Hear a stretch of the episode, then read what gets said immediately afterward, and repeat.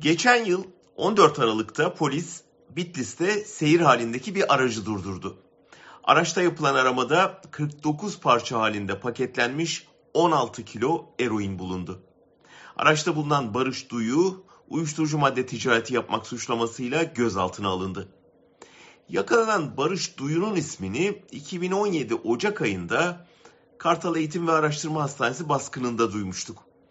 O dönem Ferdi Elbiseci adlı biri Bolu cezaevinde yatan Alaaddin Çakıcı'nın odamız yok diyenilerek nakil aracında bekletilmesine kızıp başhekim yardımcısını ayağından vurmak üzere hastaneyi basmıştı.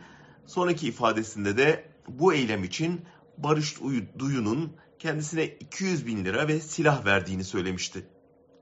Duyu hakkında azmettiricilikten 15 yıla kadar ceza istenmişti.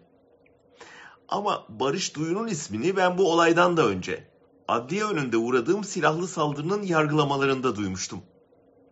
Tetiği çeken Murat Şahin'i azmettirenler arasında onun da adı vardı. Ama tabii ki ceza almamıştı. Zaten tetikçi de bir gazeteciye kurşun sıkmaktan değil, ruhsatsız silah taşımaktan 10 ay hapis cezası almış. O ceza duruşmalardaki iyi halinden ötürü 4500 lira para cezasına çevrilmiş. Hatta kolay ödesin diye de 20 takside bölünmüştü. Ne güzel değil mi? Şimdi Seyhan Avşar'ın Halk TV'deki haberinden öğreniyoruz ki o Bitlis'te eroin taşırken yakalanan Barış Duyu ifadesinde 2002'den beri istihbarat teşkilatının içinde olduğunu açıklamış. Mazereti kabahatinden büyük dedirtilecek şekilde aslında vergi borcu için kaçakçılık işine girdiğini ama eroin değil tarihi eser kaçakçılığı yaptığını söylemiş. Araçta nasılsa tarihi eser var diye rahat hareket ettim. Benim devletle bağımı kesmek için böyle bir tuzak kurmuşlar demiş. Tuzağı da İçişleri Bakanı Süleyman Soylu'nun kurduğunu iddia etmiş.